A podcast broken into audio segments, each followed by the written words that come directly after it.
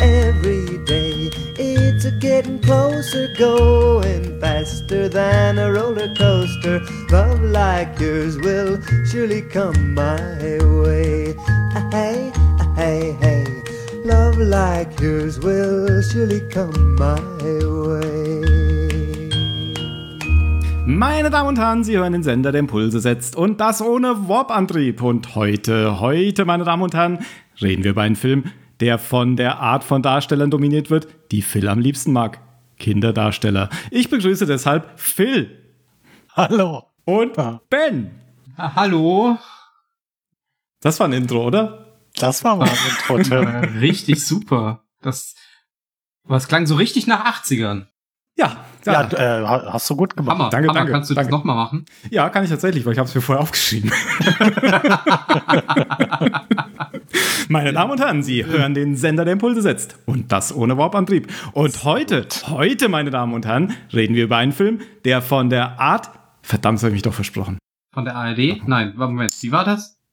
Wir reden heute über Stand By Me. Benannt nach dem gleichnamigen Song von Ben E. King. Ähm, ich glaube, von 1960 ist der Song. Ich habe leider nicht nachgeguckt. Aber ich habe zumindest gelesen, dass der äh, Song als der Film, wenn in dem Jahr, in dem der Film spielt, eigentlich noch gar nicht ähm, draußen war.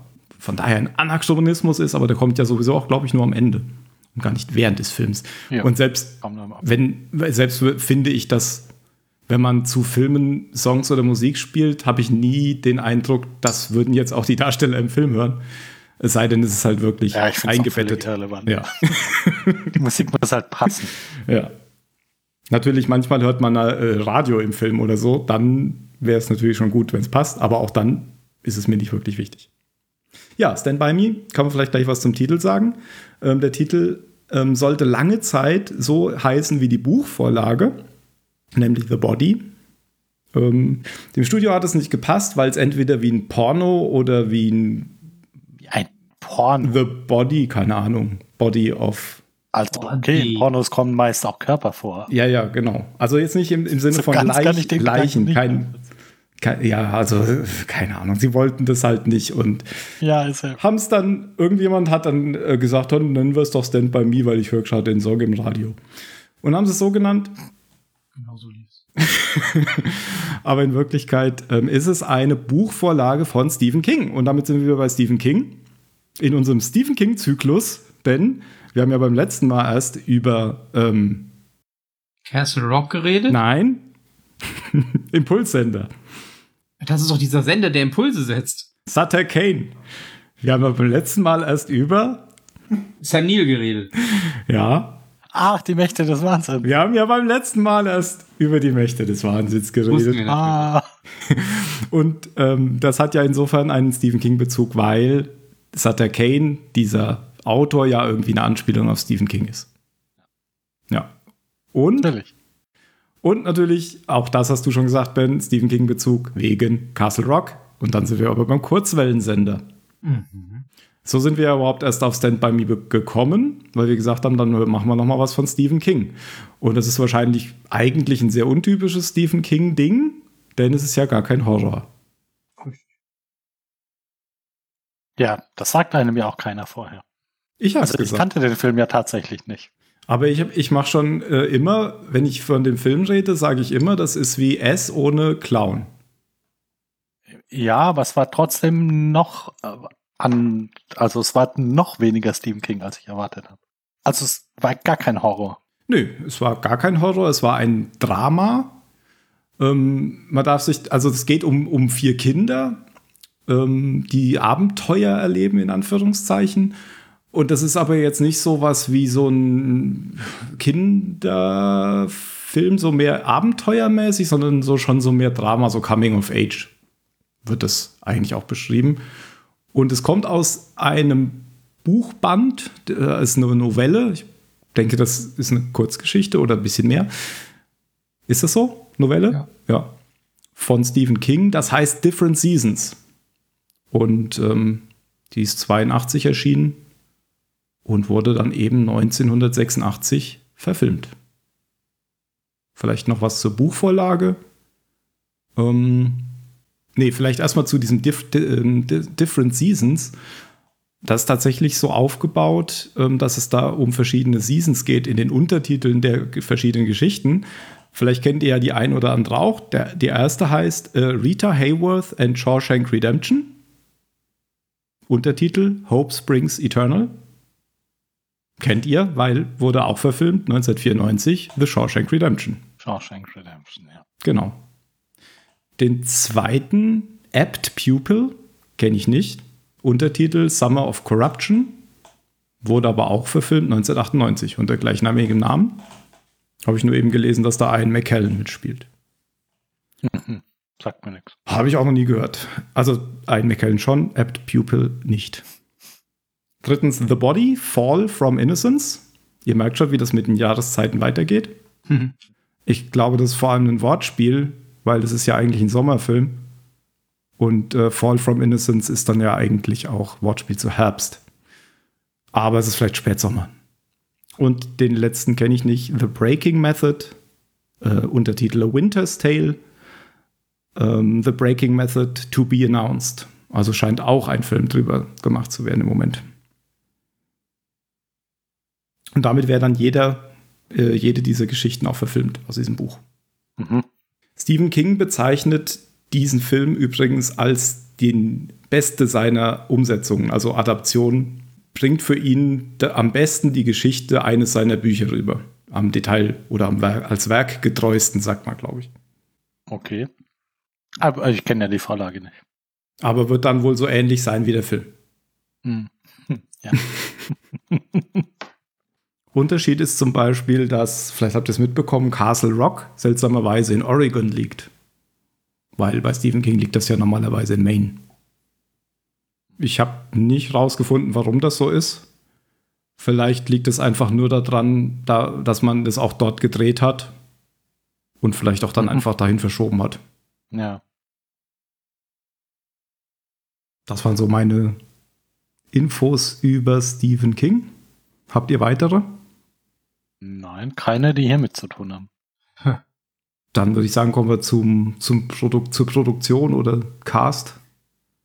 Da kann man, glaube ich, als erstes mal über Rob Rayner sprechen. Der ist nämlich für die Regie verantwortlich. Und das war sein zweiter Film. Oh. Kennt ihr den? Rob Reiner. Ja. Oder seinen zweiten Film. Ja. Okay. Seinen zweiten Film auch. Äh, ja, der, der sagt mir schon was. Also, weiß gar nicht, ob ich so viel gesehen habe. Also, wovon mir auch mein, mein, gefühlt mein ganzes Leben lang ganz viele Leute erzählt haben, dass man den unbedingt sehen muss, wie es auch mit Stand By Me der Fall ist. Was ich erst jetzt gemacht habe, war The Princess Bride. Habe ich auch noch nicht gesehen. Mhm. Ist das auch von Rob Rayner oder spielt er Das das? ist auch Mhm, von okay. Rob Reiner, ja. Und was ich auch nie gesehen habe und auch so ein Klassiker äh, ist, ist Harry und Sally. Ja, den habe ich schon mal gesehen. Mhm. Hm. Und Mac Ryan ähm, und äh, Billy genau. Crystal. Ja. und ähm, Misery. Ist das nicht auch Stephen King? Das ist auch Stephen ja, King. genau. Ja, Äh, habe ich auch nie gesehen. Und also ich habe ihn gesehen, aber also den nicht, aber eine Frage der Ehre. Richtig? Ist auch von ihm. Ah, eine Frage der Ehre, ja, okay, Hm. den, den, den habe ich gesehen. Sie wollen doch, dass ich an dieser Mauer stehe. Das ist doch der, Sie können die Wahrheit gar nicht Genau. fragen. Ja, ja, genau, das ist der. Richtig, Jack Nicholson. Und Kiefer Sutherland. Mhm. Hä, Auch wir sind wieder, doch ja. gerade bei Rob Reiner. Ach so, der spielt da auch mit. Ja. Ja, genau. okay, Weil der spielt ja auch in Stand By Me mit. richtig. Aber bleiben wir erst nochmal bei Rob Reiner. Man kennt ihn natürlich auch, weil sein Vater ja ganz bekannt ist, Carl Reiner. Ich glaube, der ist vor ein paar Jahren gerade erst gestorben. Hm. Der hat doch zum Beispiel in den Ocean Eleven Filmen noch mitgespielt. Ja. In den neuen. Als Ja. der als der Alte. Der Alte. ich weiß nicht, wie er hieß. Aber ich glaube, sogar in mehreren hat er noch mitgespielt. Ja. Auf jeden Fall im ersten. Ja, ich glaube, der war in allen dabei. Ja, das ist auch so ein bekanntes Komödiengesicht. Hm. Und Rob Reiner hat aber auch äh, Schauspielkarriere gemacht. Karriere weiß ich nicht. Also ich glaube schon, dass der länger Schauspieler war als Regisseur erstmal. Hat unter anderem bei Wolf of Wall Street mitgespielt und auch bei Ed TV. Ha. Und einige, einige und viele Serien. Achso, äh, sein erster Film, den kenne ich auch nicht, aber ich kenne eine berühmte Szene daraus, ähm, heißt This is Spinal Tap. Und sind, also ich muss sagen, Rob Reiner, ich, dafür, dass ich, ich habe äh, kaum Filme gesehen von ihm, aber, aber äh, ich habe von vielen Filmen gehört. gehört, ja. Also Ja. kenn, kennst du den? Oder kennst du auch die Ja, eine gesehen Szene? habe ich Spinal Tap auch nie, aber das ist auch ein Film, über den, über den irgendwie viel geredet wird. Ja, also eine Mockumentary über eine fiktive Rockband. Ja. Und Turn da- it to 11. genau, das ist die Szene, die jeder kennt. Ähm, This goes to 11. Because if you are Ja. on 10 and need an extra kick, then you can go to 11.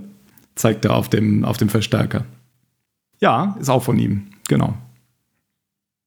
Und er hat auch später ähm, wegen ähm, der, ähm, wie sagt man, wegen der Popularität dieses Films hier hat er später eine ähm, Filmproduktionsgesellschaft gegründet, die Castle Rock Entertainment hieß. Mhm. Also aber, glaube ich, irgendwann wieder verkauft, gar nicht so viel später. Vielleicht dann Stephen King, nein. Ja, das war äh, Rob Rayner. Ja, scheint ein guter Typ zu sein. Hm. Vielleicht sollte man noch was über die, über die Autoren sagen. Screenplay bei Bruce A. Evans und Reynold Gideon. Ich kenne sie ehrlich gesagt beide nicht, aber das ist ja oft bei Autoren so. Übrigens ist gerade wieder Autorenstreik, habt ihr das mitbekommen? Ja. Mhm. Das heißt, dieses Jahr wieder nichts angucken. Auch nicht Sachen, die es schon gibt. Doch, das geht. Ah. Aber, aber nicht von 2007 bis 2009. War auch Autorenstreik. Oder so. Ah, ja, okay. Das war doch hier während Lost, oder? Zum Beispiel, genau. Hm. Oder während ähm, Quantum Trost. Mhm. Die Geschichte ist ja auch einfach gelost. Ja, ich kenne die beiden Herren nicht. Nein, tatsächlich nicht. Ja, Einer aber, Aber ja, wie, wie viele. Drehbuchautoren kenne ich auch schon, die nicht auch Regisseure sind? ja, aber genau. Also, was man aber sagen kann, ist, dass das äh, Ding, also das Drehbuch, dass es Oscar nominiert war als ähm, beste Filmadaption. Oh. Mhm. Also war nicht nur Stephen King der Meinung, dass das eine, sein Buch gut trifft, offensichtlich. Hat aber auch nicht gewonnen. Aber na gut. Dann kommen wir zum Cast. Yay. Da kenne ich wieder mehr. Ja, tatsächlich. Sir, I know this may finish me as an acting ensign, but Shut up, Wesley. Und ich muss sagen, gerade den, also wie krass man den erkennt, auch schon als kleines, kleines Kind. Aber der war ja nicht so viel jünger. Naja, 84 und 87. Ja, klar, das macht in, der, in dem Alter natürlich schon was aus. Drei Jahre machen schon was Ja. aus. Aber es ist ja tatsächlich, also vielleicht hast du jetzt aber auch Star Trek Next Generation falsch eingeordnet, weil das bei uns ja erst ein paar Jahre später lief. Aber das ist ja 87 da schon gestartet in den USA. hm. Ja, uns kam das ja erst 92 Ja. oder so. also weil, ja, Dings, äh, hier, River Phoenix ist mir jetzt eh nicht so, so präsentes Gesicht. Aber Aus Indie 3 halt. Ja. Ja, ja, aber da dachte ich mir, ja, okay, äh, den kenne ich, gut, weil hier den äh, Jerry O'Connell zum Beispiel, den habe ich nicht so gut, den habe ich nicht so gut erkannt wie Will Wheaton. Echt nicht? Dann äh, erst erst dann, als ich's als ich's wusste, dann dann habe ich's gesehen, aber vorher war es nicht so, dass ich den angeguckt habe und direkt wusste, äh, wer das ist. Ähm, hm, ich Dieses breite Grinsen, das Ich- hat den verraten bei mir. ich kenne Jerry O'Connell ehrlich gesagt gar nicht. Wo, wo Sliders, Mann. Sliders, ja. Habe ich Hast du vermutlich nie gesehen? Nee, das ist eine Oh, Serie. Mann. Aber da spielt doch Oh. Gimli mit. Ja, Ach, das ist die Serie, wo Gimli mitspielt, wo die immer Ja. durch die Ja. Zeit reisen. Ah. Ja, richtig. so, also in spielt so alternative Realitäten. Ja, also ja, ja, dann habe ich da schon mal ein paar Folgen von gesehen, aber wusste nicht, dass er das ist, der da mitspielt. Okay. Ja. Also auch eine Serie, ich glaube Anfang der Z- äh, 2000er oder Ende der 90er. Wie- Ja, muss. Ja. Wahrscheinlich 90er. Und bei uns kam es wieder später. Genau, jetzt sind wir schon wieder gesprungen. Erstmal Will Wheaton ähm, spielt Gordon LaChance oder so. Mhm. Gordon, Gordon. genannt Gordy, genau. Und, äh, ach so, als alten, den gibt es auch als alte Person, die die ganze Geschichte so ein bisschen erzählt. Und das ist Richard Dreyfuss, den Ja. man aus der Weiße Hai kennt. Also ich kenne den, glaube ich, nur aus der Weiße Hai. Also da musste ich dann auch nachgucken. Das habe ich auch nicht erkannt auf den ersten Blick. Aber nochmal zurück zu Will Wheaton. Wir haben es schon durch Toneinspieler verraten und drüber gesprochen. Natürlich als Wesley Crusher in Star Trek bekannt. Heute äh, eigentlich kein Schauspieler mehr, sondern eher Autor. Mhm. Ja. Wie, Passt wie, ja zum wie, wie die Figur, die Ja, er spielt. Genau, genau wie River Phoenix heute tot. Hm. Und äh, Corey Feldman lange Zeit drogenabhängig. Also, das hat er ja auch erzählt. Der alte, ähm, Hm. also passt irgendwie alles so ein bisschen. Ich weiß jetzt nicht, Teddy Duchamp, das ist Corey Feldman, keine Ahnung. Der, der weiß ich auch nicht, wo der sonst noch so mitspielt. Die Goonies. Alter. Ja, habe ich auch nie gesehen. Und Gremlins. Gems habe ich gesehen. Ja, da hat er mitgespielt. Wusste ich gar nicht. Okay. Aber nochmal zurück zu Will Wheaton. Oh, und hier steht, er hat Freitag der 13. mitgespielt. Okay. Das wusste ich auch nicht. Freitag der 13. The Final Chapter von 1984. Ist das der erste? Nee. Aber es ist der, der Final Chapter. Final Chapter. Das ist der erste hier. ich habe keine Ahnung, ich guck gerade. Hier, Ja. 84, The Final Chapter, bla bla bla. Star Wars bla, fängt ja auch mit. Episode 4 an. Ah, äh, The Fourth Installment ist der vierte Film. Ah, vor Episode 4. Ja, Episode vier. Tschu, tschu, tschu. Also kann das ja der erste sein. Okay. Oh, er hat Tommy Jarvis gespielt. Halt. Hm. Ich habe äh, ich hab nie Freitag der 13. irgendwann gesehen, Ah. muss ich ganz ehrlich sagen. Aber haben wir doch letztens auch drüber gesprochen, weil doch da ähm, ah, Jamie Lee Curtis bekannt geworden ist durch. Richtig. Ja, genau. Da haben wir doch letztens auch äh, von gesprochen. Okay. Will Wheaton, Hauptdarsteller, eigentlich der Hauptdarsteller von, von den, also es sind vier Kinder, über die wir jetzt reden, alle so zwölf, wahrscheinlich sogar alle zwölf, weil die ja in die gleiche Klasse gehen. Ähm, und äh, Will Wheaton ist von daher ein bisschen herausgehoben, finde ich, weil das eben der ist, aus dessen Perspektive in späteren Jahren dann die Geschichte erzählt wird. Ja, weil er der Erzähler ist. Ja, genau. Der Autor. Ähm, River Phoenix. Chris Chambers. Ähm, ja, River Phoenix kenne ich halt hauptsächlich auch aus Indie 3. Hm. Da sieht er schon anders aus, weil er auch sehr lange Haare hat und so. Mhm. Äh, Musste auch ein paar Mal hingucken, bis ich das Gesicht dann tatsächlich so richtig wiedererkannt habe in dem Jungen. Genau, über den haben wir ja auch schon mal in, in Indie 3 gesprochen, als wir über Indie 3 gesprochen haben. Äh, Bruder von Joaquin Phoenix. Das wusste ich, glaube ich, bis dahin gar nicht. Ja. Ja.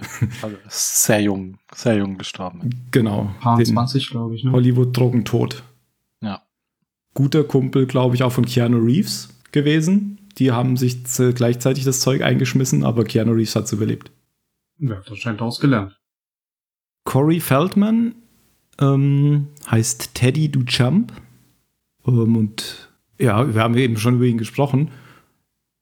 Der hat auch irgendwie so ein bewegtes Hollywood-Leben. Der hat nämlich auch irgendwie lange Drogenprobleme und Alkoholprobleme gehabt.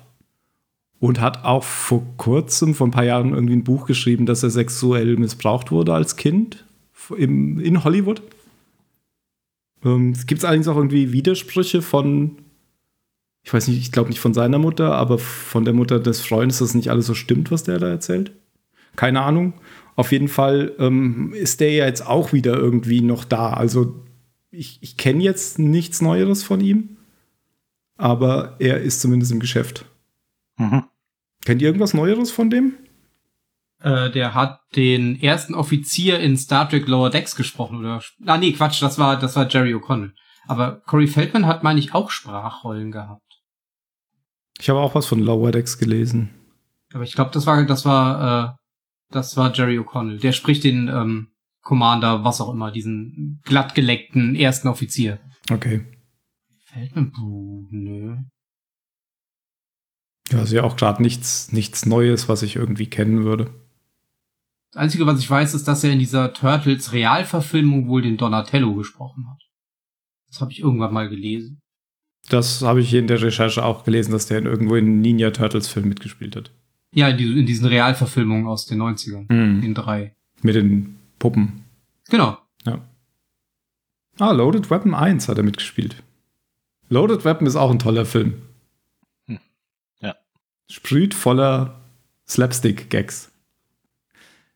Das waren die, die vier Kinder, um die es hier eigentlich geht. Vielleicht muss man die noch mal gerade so ein bisschen charakterisieren. Will Wheaton als Gordy ist so der äh, schüchterne, zurückhaltende, Das, was man heutzutage Nerd nennen würde. ja, genau, Nerd, der Bücher schreibt oder Geschichten schreibt und eben äh, irgendwie ist es, die haben alle so, erfüllen alle so Klischees, würde ich sagen. Ja, schon ein bisschen. Dein, deine Beschreibung vorhin von Es ohne den Clown ist schon, ist schon ziemlich gut eigentlich.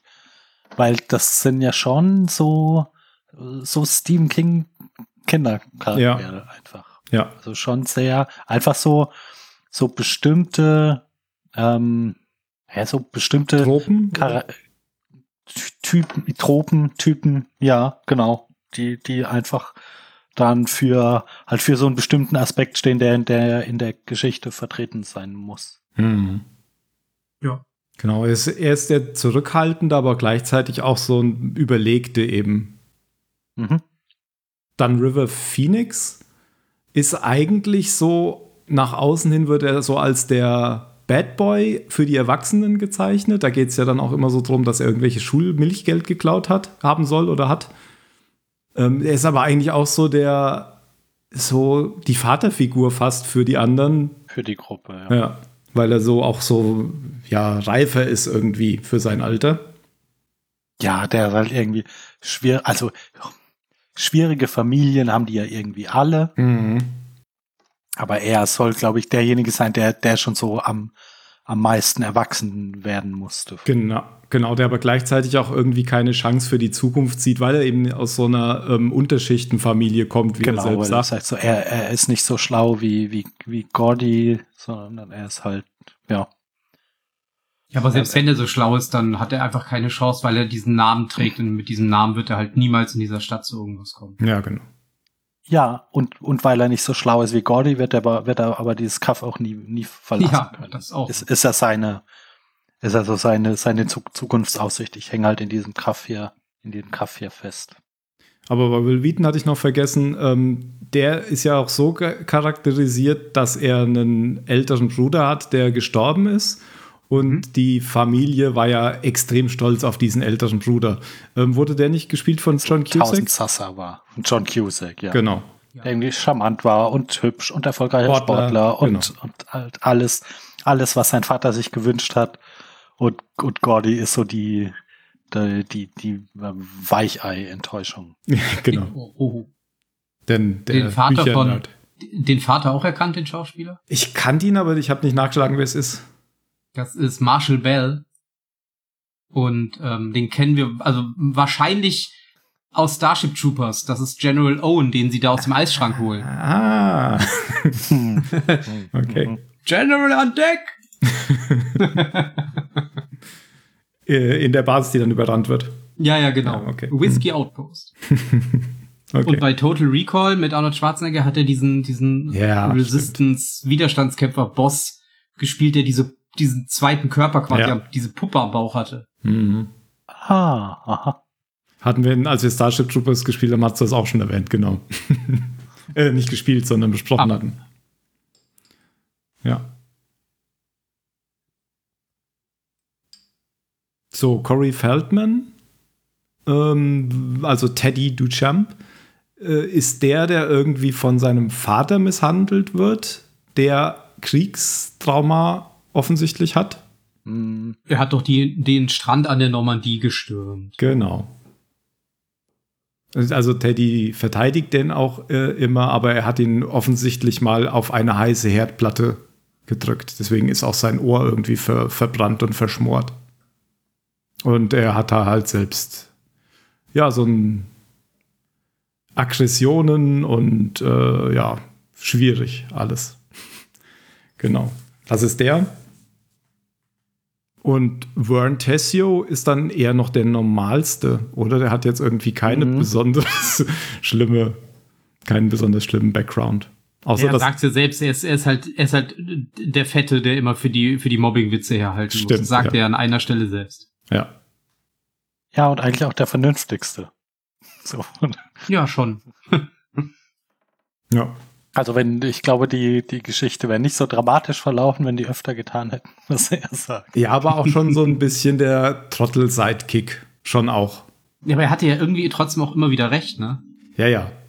Er hat, er hat zwar so doof gespielt und man hat immer über ihn so ein bisschen gelacht, aber am Ende hat er ja trotzdem recht gehabt. Ja, schon, die anderen haben ihn halt ausgedacht, weil sie, was das angeht, halt dumme zwölfjährige Jungs sind. Die anderen drei tun sich viel, viel schwerer als, als Vern damit, äh, einfach mal zuzugeben, wenn sie, wenn sie von irgendwas, vor irgendwas Angst haben oder ihnen irgendwas zu viel ist, sondern da in, in den Momenten, wo er sagt, hm, sollten wir nicht einfach, weiß ich nicht, per, per Anhalter fahren? ja. äh, dann, dann, dann lachen sie ihn ja alle aus. Obwohl es eigentlich eine ziemlich gute Idee ist. ja. Und er hat einen Kamm mitgebracht.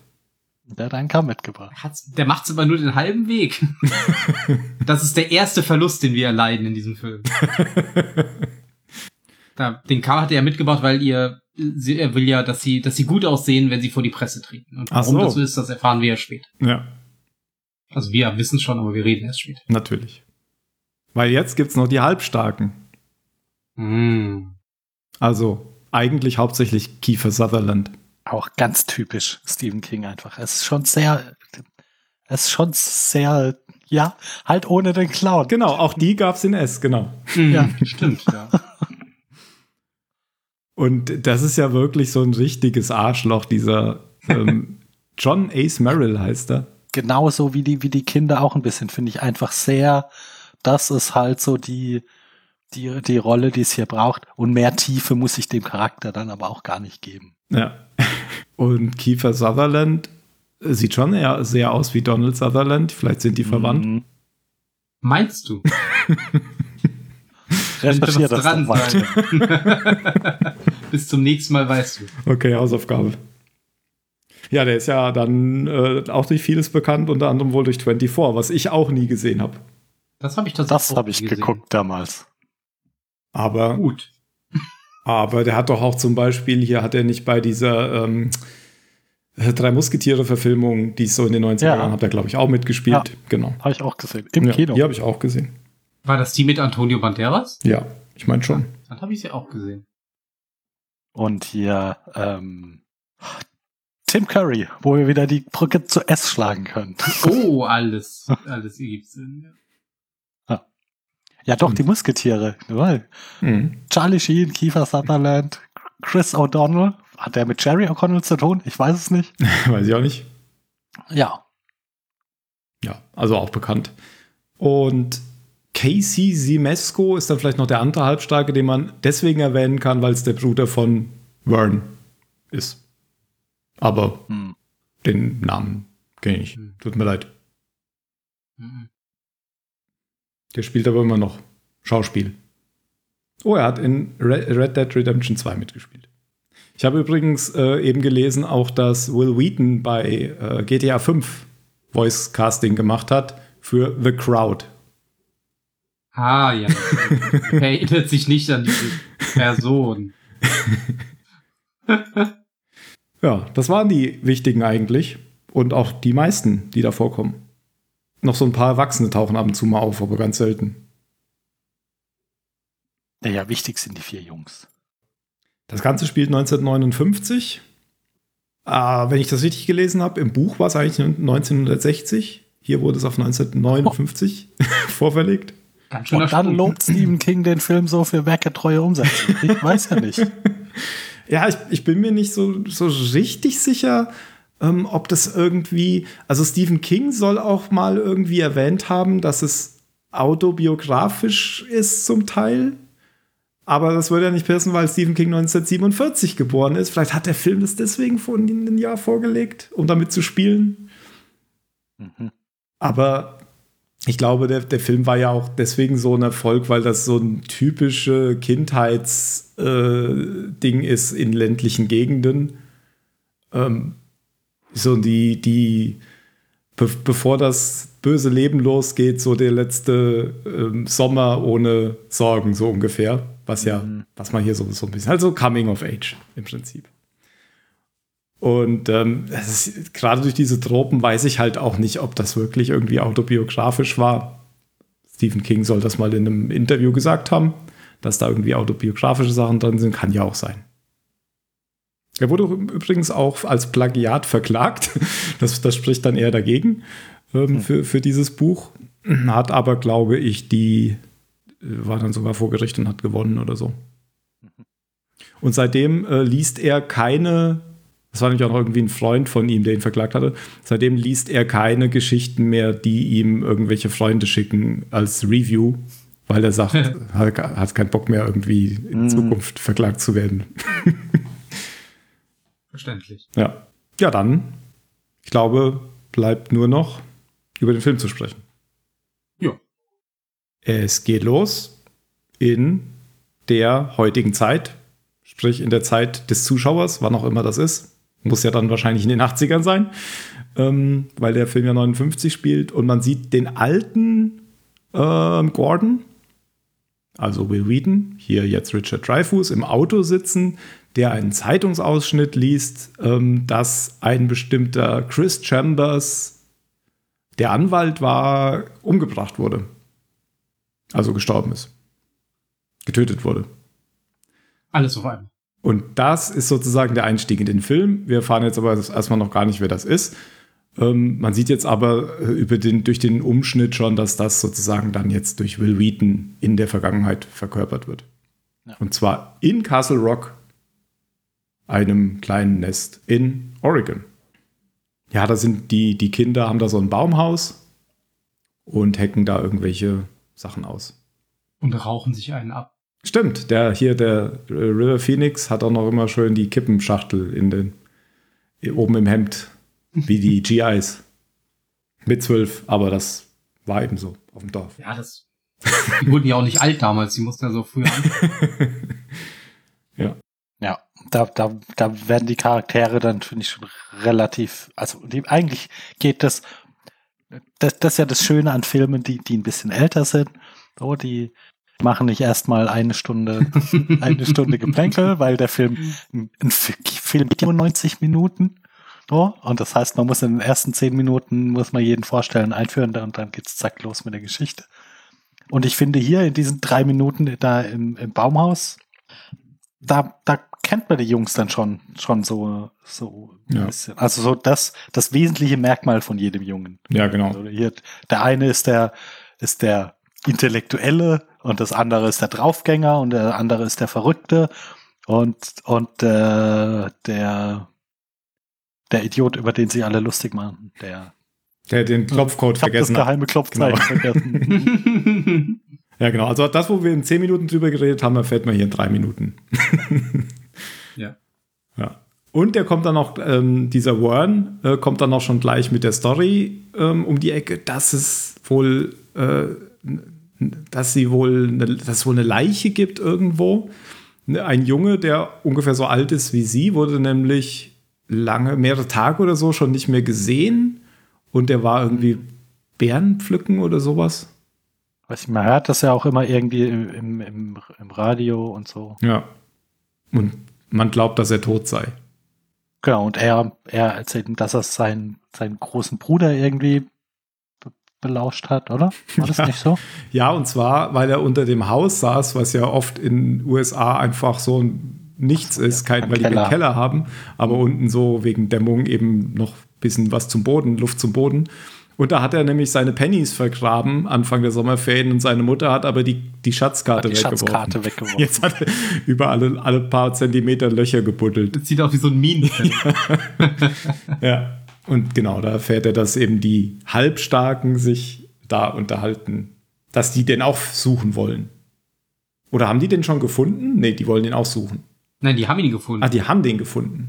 Die haben ihn doch, als sie, sie haben doch dieses Auto geklaut. Ah ja. Und währenddessen, ich weiß nicht, ob sie es beim Rumfahren oder beim Klauen, haben sie die Leiche gefunden. Jetzt wissen sie nicht, ob sie das melden sollen, weil ja die dann gefragt werden, und warum seid ihr mit diesem Auto genau dort gewesen? Ja, genau.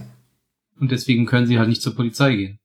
Ja, deswegen sagt ja auch der andere dann, wir können es ja anonym melden. Ja, und der so, aber das können die zurückverfolgen, das habe ich im Fernsehen gesehen. Ja. Deswegen macht Ja. man das ja auch von einer Telefonzelle. Ja, also echt. Oder vom Wegwerfhandy. Wegwerfer, die 1909. Ja, und dann geht's auch eigentlich schon los. Die äh, sprechen sich nämlich dann jetzt ab, dass sie sich treffen wollen mit Ausrüstung, um loszuziehen und diese Leiche zu finden. Was sie dann noch tun. Teddy bringt noch eine Knarre mit, die sie dann versehentlich. Nee, nicht Te Teddy, Chris, also River Phoenix. Chris bringt eine Knarre mit, die dann versehentlich Will Wheaton, also Gordon, auch direkt abfeuert. Weil, Abfeuern tut er, tut er sie schon absichtlich. ja, ja, aber. Gesagt, sie ist nicht geladen. Ja, Der schießt genau diesen Mülleimer oder was. ja. Dann gibt es auch noch mal so einen kurzen ähm, äh, Zwischenfall da mit den Halbstarken. Genau, weil die lernt man dann auch kennen. Ja, stimmt. Genau. Also unter anderem besonders Kiefer Sutherland. Ja. Ja. Ja, und dann, Geht's los. dann geht's los. Und sie folgen eigentlich. Echt erfraglich, also so, aber so Leute gibt's doch nicht wirklich. Ach, ich finde, das sind so, so die Tüte, also nicht. Das ist so Ah, die typische ältere Dorfjugend. Aber War bei so, mir auch. Ja, gut.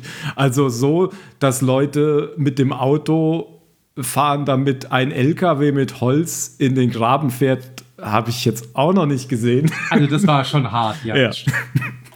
Ja, aber bei uns hat jetzt auch niemandem irgendwie, weiß nicht, zehnjährigen Jungs gedro- gedroht, die Zigarette im Gesicht auszudrücken, weil die irgendwas gesagt haben. Was, Ha.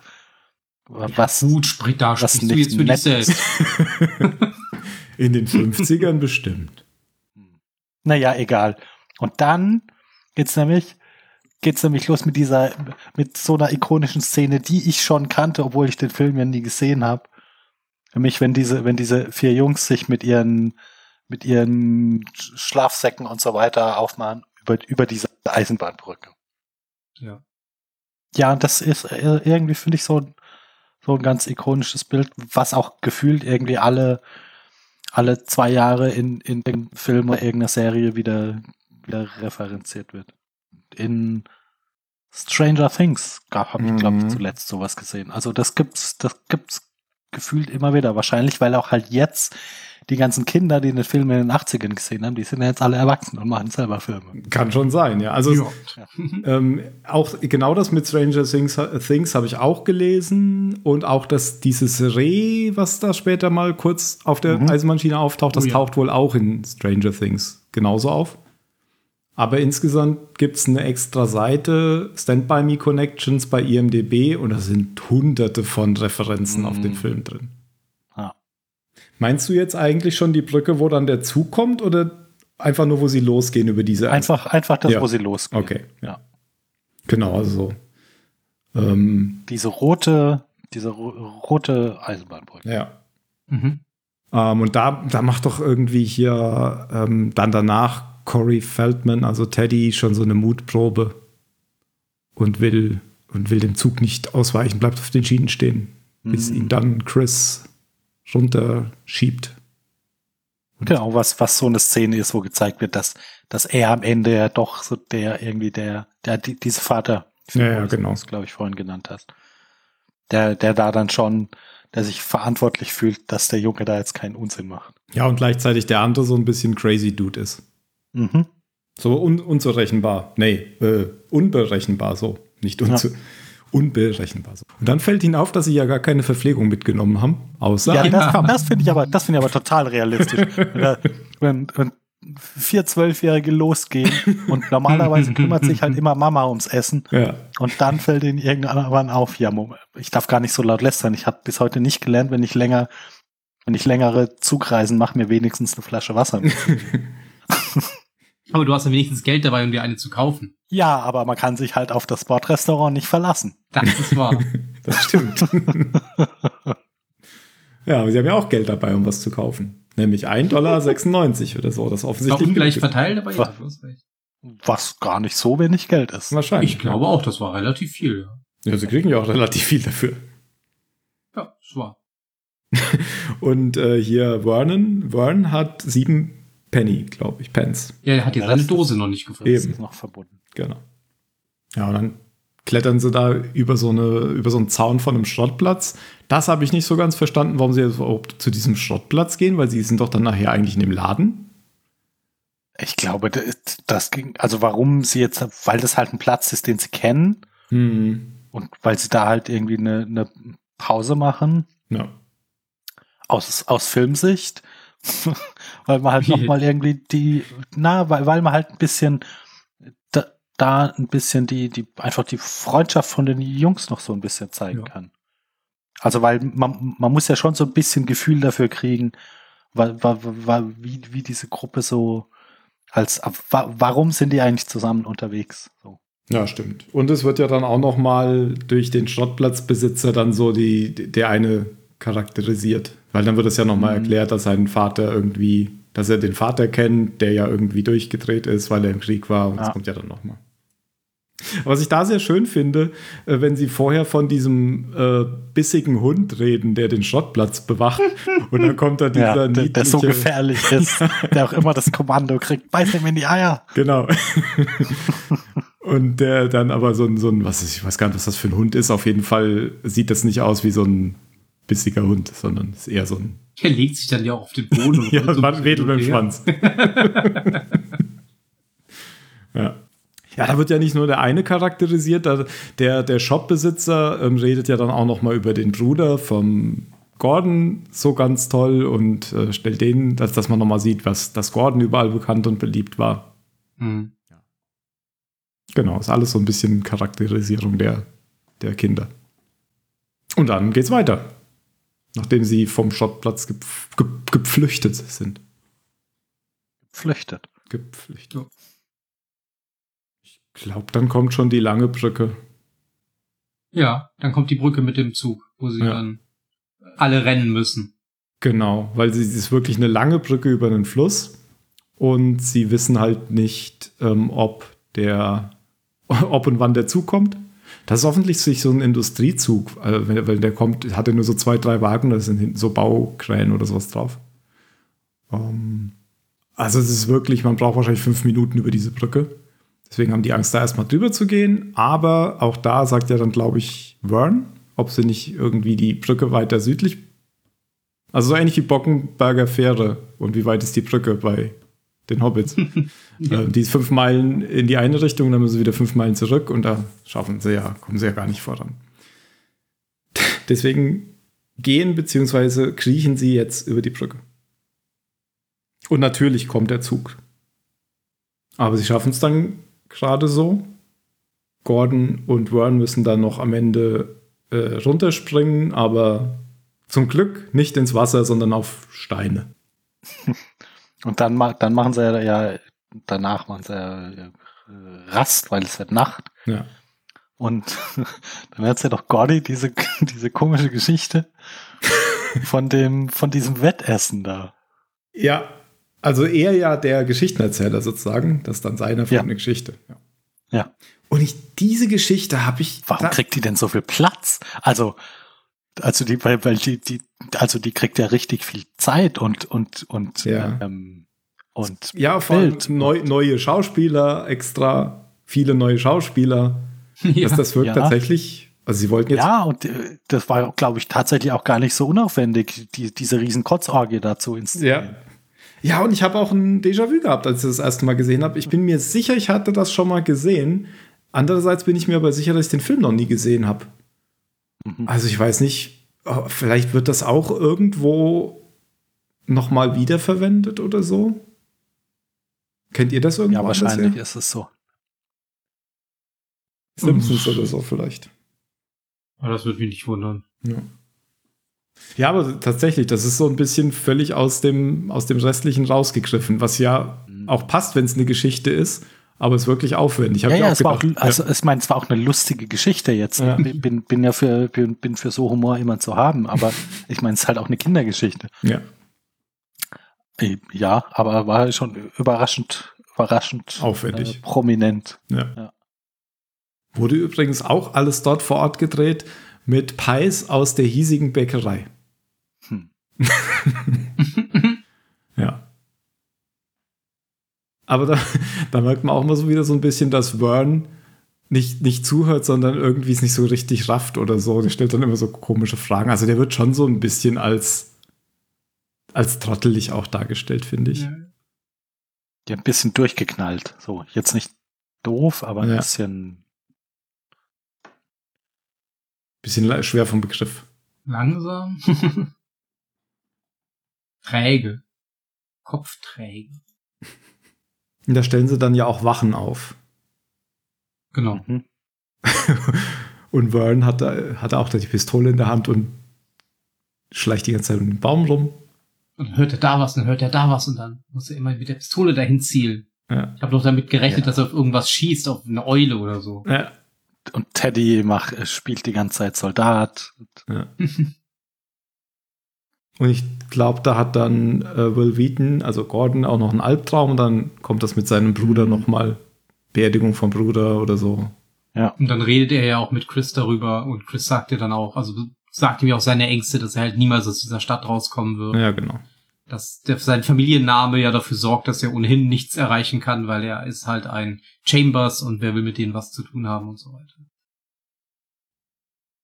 Aber dann, nach diesen tiefen Gesprächen, kommt der nächste Tag und das Mhm. Reh steht auf der Schiene. Ja, das erblickt dann einfach Gordon. Ich glaube, der, der sagt dann der, achso, ähm, also der Erzähler, der alte Gordon, der erzählt ab und zu auch mal wieder weiter zwischendurch. Also man hat den nicht Mhm. nur am Anfang gesehen, ab und zu erzählt er und dann sagt er halt, das habe ich den anderen nie erzählt oder sowas. Aber mehr hat das jetzt auch nicht ähm, da zu suchen. Übrigens bei Red Dead Redemption 2 sieht man ja auch immer das, das Reh im Wald, wenn man auf dem guten Pfad ist oder Wölfe, wenn man auf dem schlechten Pfad ist. Wusstet ihr das? Nein. Je nachdem, welche Entscheidungen man so in dem Spiel getroffen hat, siehst du dann in so Zwischensequenzen immer so ein Reh auf einer Lichtung stehen oder eben Wölfe. Cool. Mhm. Weil das Reh so für das göttliche Wesen steht. Ob das hier auch so ist, keine Ahnung. Ist halt ein Reh. Und dann läuft's weg. Warum und dann geht's wieder. Genau. Sie haben ja auch direkt neben der Schiene geschlafen. Ja. Also so oft kann der Zug nicht kommen. Nee. Die werden ja auch durch den Zug geweckt, glaube ich, dann später. Kann sein. Ja, dann gehen sie immer weiter. Bis sie dann zu diesem äh, sehr seichten Wasser kommen. Genau. Das sieht fast so ein bisschen sumpf, also es ist, es ist sumpfig, ja. sie, sie verlassen dann die Schiene auch wieder gegen den Willen von Vern, der meint, sie sollten der Schiene doch vielleicht besser folgen, was ja letztendlich auch eine gute Idee gewesen wäre, weil wie sich am Ende rausstellt, liegt ja der die Leiche direkt neben der Schiene, weil er offensichtlich vom Zug erfasst worden ist oder so. Mhm. Genau. Denn später sind sie dann wieder auf der Schiene. Aber sie wollen jetzt irgendwie abkürzen. Sie finden ja dann diesen, ja, diese, dieses Moor, diesen Sumpf, wo sie dann erstmal vorsichtig davor stehen und ähm, ich glaube, Chris bricht dann so einen Ast ab und äh, tastet dann so ein bisschen das Wasser, aber relativ nah am Ufer halt. Ja, Und es ist halt wirklich nur ein paar Zentimeter tief und sie gehen halt davon aus, dass sie da durchwarten können. Laufen dann alle so schön in einer Reihe in dieses Wasser, machen drei Schritte und sind einfach alle weg. Weil es halt wohl sehr steil nach unten geht. ja. Ja. Aber die denken sich ja erstmal nichts dabei, spielen noch ein bisschen rum, planschen ein bisschen, bis äh, sie dann äh, ja auf dem Weg nach draußen bemerken, dass sich, dass sie Gäste mitgenommen haben aus dem Wasser. Leeches. Ja. Blutegel. Blutige Egel. Und Und dann sehr fangen sie an, die viele. sich runterzureißen und runterzuziehen, die, was überraschend einfach geht tatsächlich. Bei denen zumindest. Im richtigen Leben würde ich das, glaube ich, nicht so machen. Ja, James Bond hat das mit dem Feuerzeug gemacht. Salz. ja, nee, er hat, er hat Feuerzeug an den Blutegel gehalten und dann war der ab. Das ist ja ekelig. Es gibt doch diesen Bond-Film, wo er im Dschungel ähm, rumläuft, Roger Moore, Octopussy, wo er den Tiger trifft und sagt, du gehörst in den Tank. Und da hat er eben auch Blutegel. Aber Gordon hat einen am Sack. Richtig. Und- da klebt einfach einer am Sack. und äh, fällt danach in Ohnmacht. Nachdem er ihn abgezogen hat. Und das ist auch der einzige, bei de denen sie abziehen, wo danach die Hand total blutet. Naja, er, er ist ja auch derjenige, der die Geschichte erzählt. ja, ist Stimmt. ja, dann, dann äh, ent, entfacht sich so eine Diskussion, ob sie denn jetzt zurückgehen, weil er ja da hinten so apathisch sitzt, aber dann steht eben Gordon auf und sagt, wir gehen weiter. Dann gehen sie weiter. Und finden dann auch, glaube ich, direkt die Leiche. Ja, tatsächlich. Also Vern findet sie. Mhm. Er schreit ihr dann plötzlich, ja, da ist der, ich sehe ihn, da ist der, da ist der.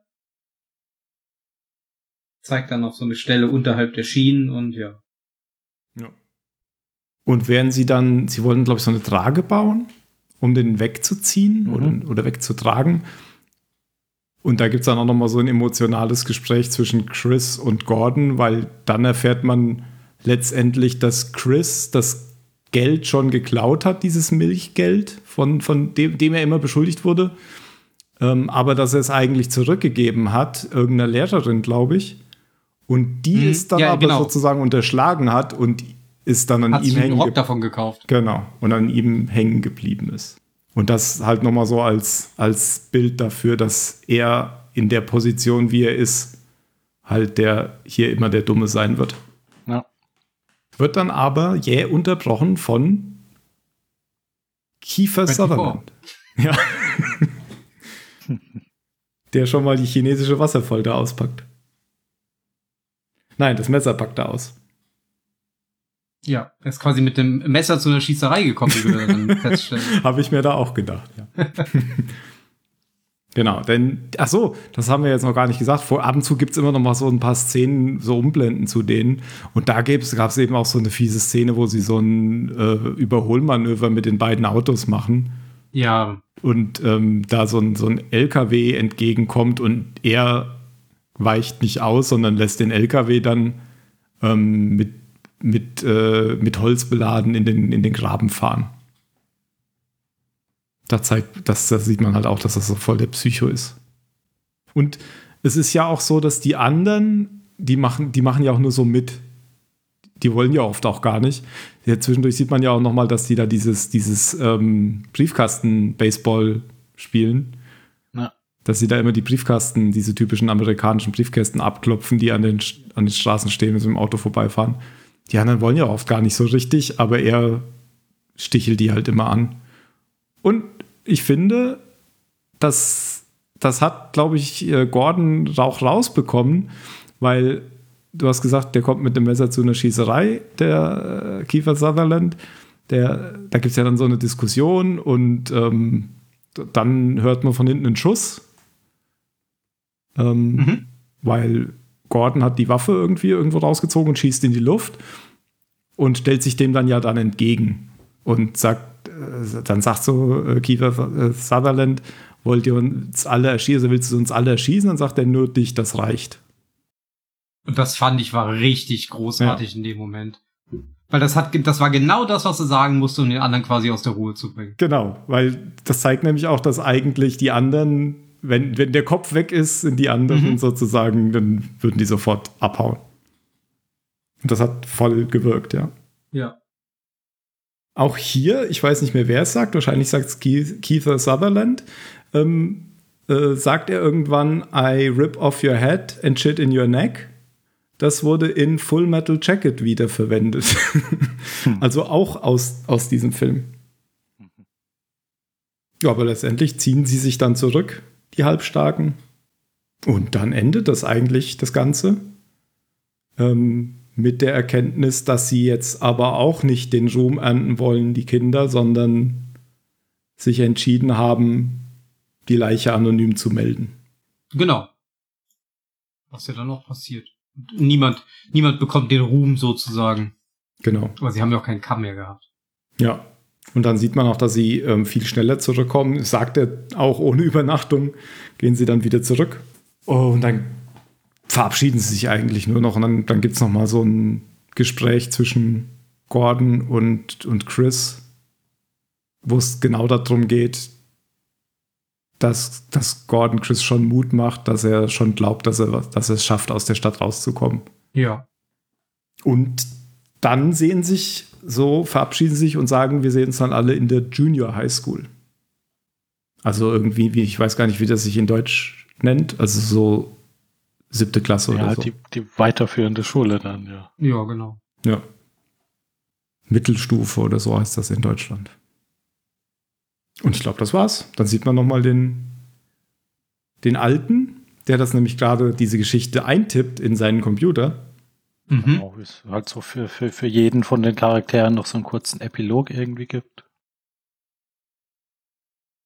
Ja, und dann sieht man noch mal, dass ähm, eben äh, ja hauptsächlich ja ja genau, es gibt einen kurzen Epilog und zwar ähm, ich glaube hier Teddy, der wurde später irgendwie straffällig oder so. Ja. Und hat sich Hatte so- irgendwelche Drogenprobleme? Ja, genau. Was mit Vern war, weiß ich gar Kann nicht. ich mich jetzt tatsächlich gar nicht dran erinnern. Ja, und Unangenehm. wenn, wenn man es jetzt bis jetzt noch nicht wusste, äh, Chris ist genau dieser Anwalt vom Anfang, der eben dann in diesem Barfight. Ja, weil er dann mit, mit Gordy zusammen mitgeht und Gordy ihm ihn ein bisschen unterstützt. in der Schule meinst du? In der Schule. Genau, Ja, ja, aber genau. Nicht, nicht beim Sterben. nicht beim Barfight. Genau. Aber er dann irgendwie für irgendjemand anderen in der Bar eingestanden ist als so, ja, genau, weil er halt wieder, wieder die Beschützerrolle ja. äh, eingenommen hat, ja. Und dann sagt äh, Gordon, also der Autor, nochmal, dass er ihn wahrscheinlich schon zehn Jahre nicht mehr gesehen hat, aber das jetzt irgendwer zum Anlass genommen hat, diese Geschichte zu schreiben. Ja, und an dem, an dem Computer, an dem er dann den, den alten Gordy sitzen sieht, der die Geschichte tippt, da merkt man gleich, dass man noch in den 80ern ist. Ja, aber da habe ich auch wieder an Stephen King gedacht, weil Stephen King nämlich auch einer der ersten war, der mit dem Computer gearbeitet hat, Aha. um Bücher zu schreiben. Oder zumindest der Bekannten. Ja. Das, der war immer modern und hat äh, immer schon schnell den. Ja, es ist doch auch viel, also wenn man, wenn man irgendwas umschreiben will, das Ja, ist klar. viel praktischer. Ja. Alles Also, man noch kann neu natürlich auch eine. Schreibmaschine nehmen, aber ja. Wenn man nur immer schreibt, John is a dull boy, dann hm. dann, dann geht das. Und dann kommen die, oder zumindest eins von den Kindern ist dann wahrscheinlich das Kind von Gordon.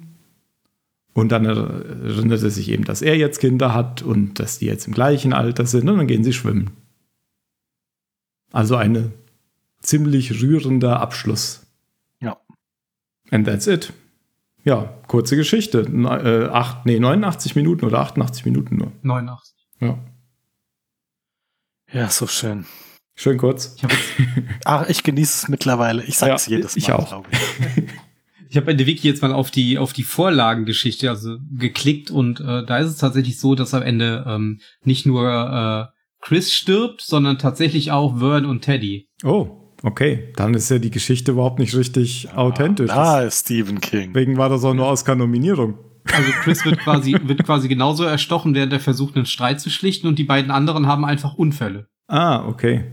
Die sterben halt auch im Laufe der Zeit und am Ende ist tatsächlich nur noch Gordy übrig. Und dann erinnert er sich nochmal. Okay. Ja, genau. Und dann, dann hat er halt diese Geschichte sozusagen. Ja. Aber wirklich, doch, hat mir sehr gefallen. Habe ich vorher noch, also ich habe ihn auch noch nicht gesehen vorher und doch, konnte man wirklich sehr gut gucken. Ja, ich glaube, sowas altert besser, als wenn es, also so ein Drama altert besser, als wenn es irgendwie ein so Humor oder so ist aus, aus der Zeit.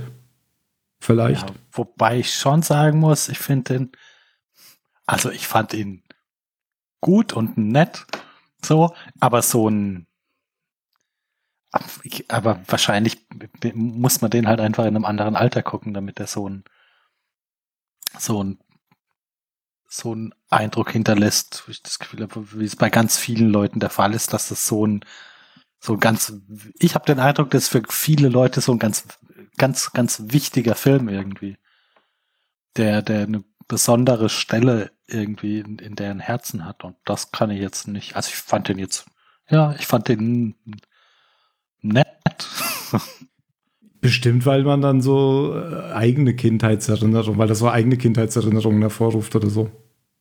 Mit Sicherheit, das sind ja diese ganzen ähm, 80er Jahre Dinger, die jetzt so aufgelebt genau. sind. Ja. Da ist es ja genauso. Ja. Ähm, es ist tatsächlich ja so, der, der hat wirklich nichts irgendwie Unvorhergesehenes, keine Nee. besondere Wende, keine. Nichts Schockierendes, nichts. Ja, Nö. genau. Das, Aber muss ja also, auch nicht. Ich, ich, nein, nein, ich, ich meine das auch gar nicht. Ja, ja, es ist, es ist, so ist es ein guter Film. Da, da kann man, da kann man jetzt nichts, nichts Fundamentales dran kritisieren.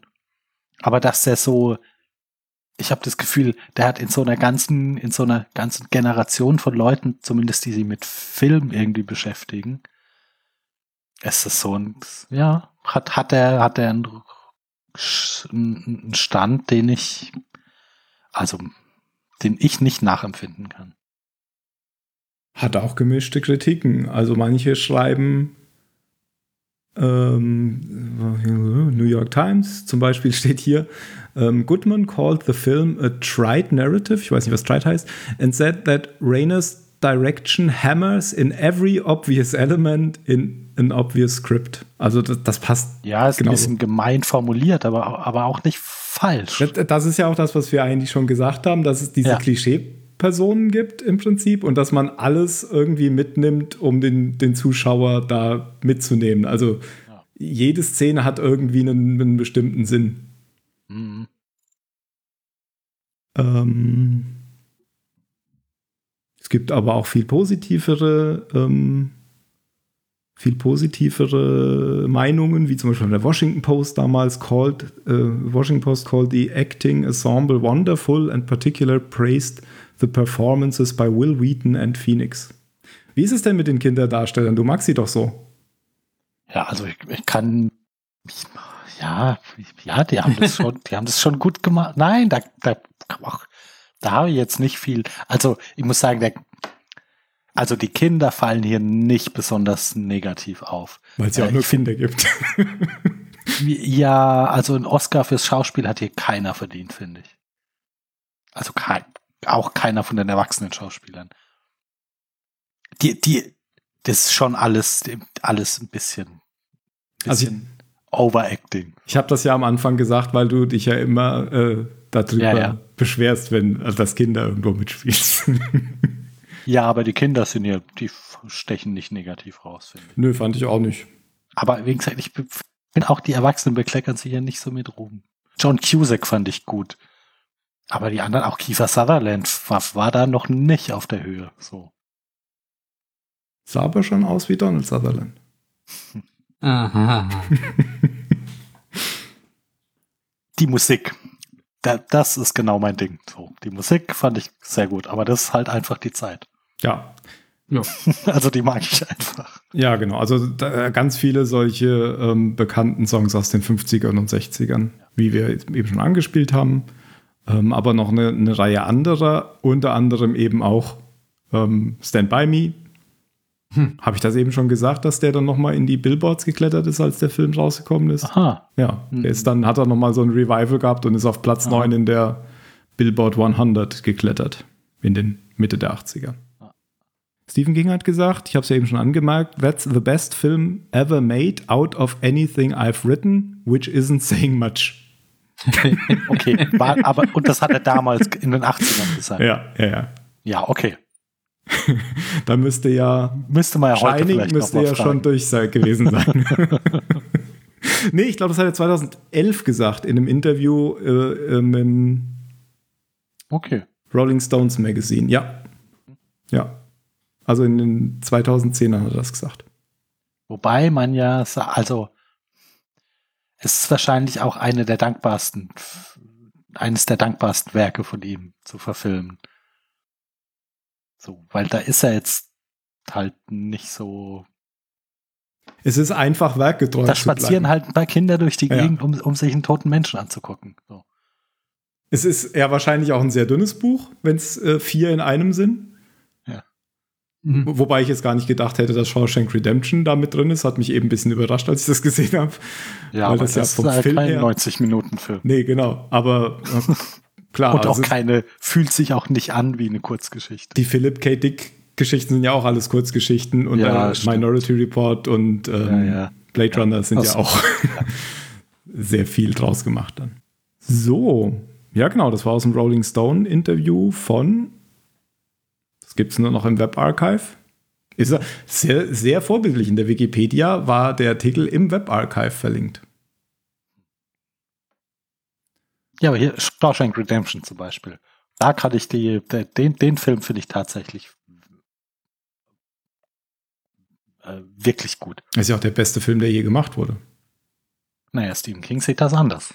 Ja, aber der war doch immer auf Platz 1 in IMDB, oder? Deswegen Ja, ach so, ja, aber das, das meinte ich gerade. Also da kann ich das Standing, was der Film hat, eher, eher nach. Da, da, Ach da so. gehe ich eher mit, mit, dass es ein wirklich, wirklich guter Film ist. Hm. Und Stand by Me ist halt ein, ist halt ein Film. guter Film. Ist halt ein guter, ist halt ein netter Film. So, ist gut. Ist ja auch ein kleiner Film. Hat ja auch ein Budget von Ja, nur natürlich. 8 Millionen gehabt. Ähm, hat aber Ja, aber Hat- was hab- mussten die? Die mussten halt einen Zug mieten. Aber ansonsten, und Apple Pie oder äh, Kirschkuchen. ja. Cherry Pie. Und, die, und man hat so gesehen, wie die sich gegenseitig vollgekotzt haben, wie die Schauspieler so, dass sie ihren Mund Gespuckt aufmachen haben. und hinten Und dran jemand Schlauch steht mit dem Ach so. Schlauch. Achso, ja, Ja. okay. ähm, hat aber 52 Millionen eingespielt. Also Ja, erfolgreich war auch. sehr, sehr erfolgreich.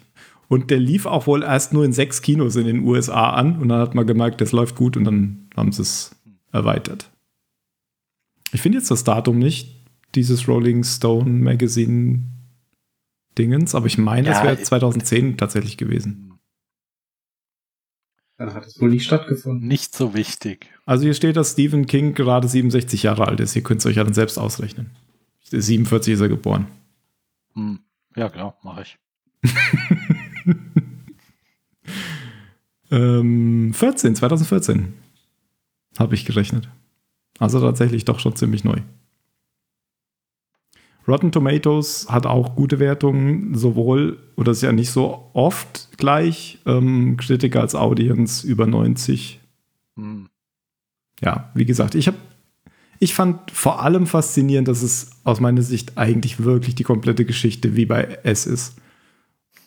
Und ich fand bei S auch immer den Teil, wo die noch Kinder waren, den besseren. Auf jeden Fall. Das ist ja gar keine Frage. Ich habe ja den neuen noch nicht gesehen, den zweiten, aber in der alten Verfilmung fand ich das auch schon so. Ja. Ja, ging mir aber auch im Buch schon so.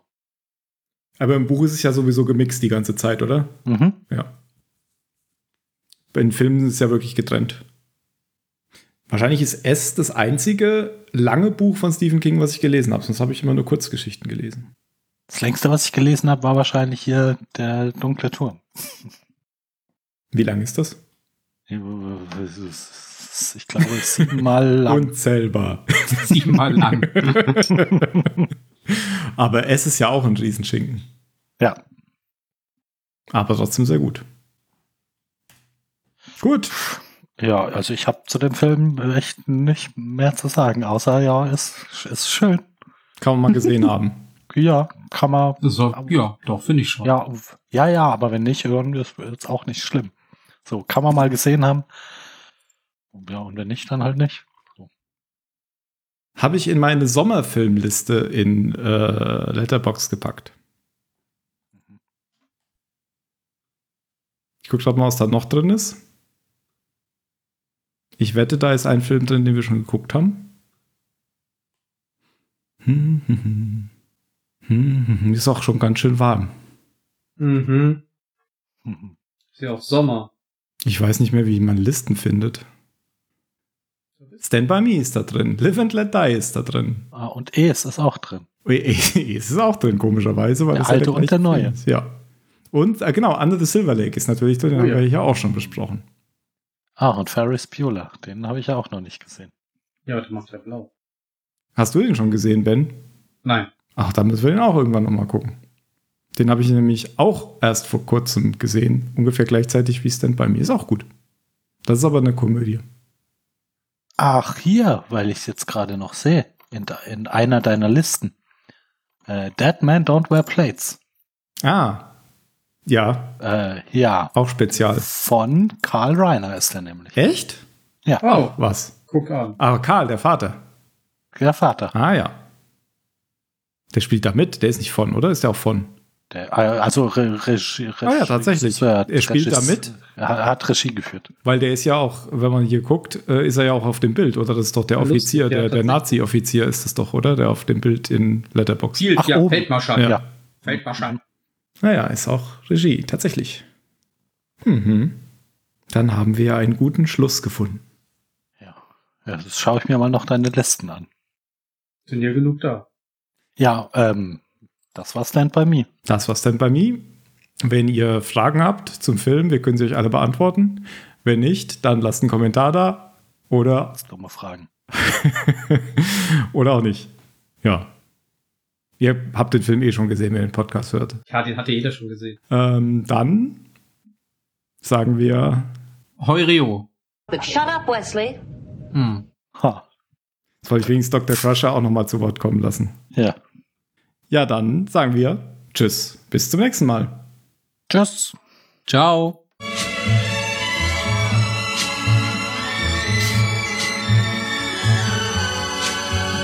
Klingt, als würde sich jemand die Nase putzen.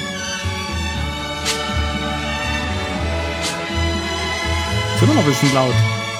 Ja, aber ist ja okay. Oh. Oh mein Gott.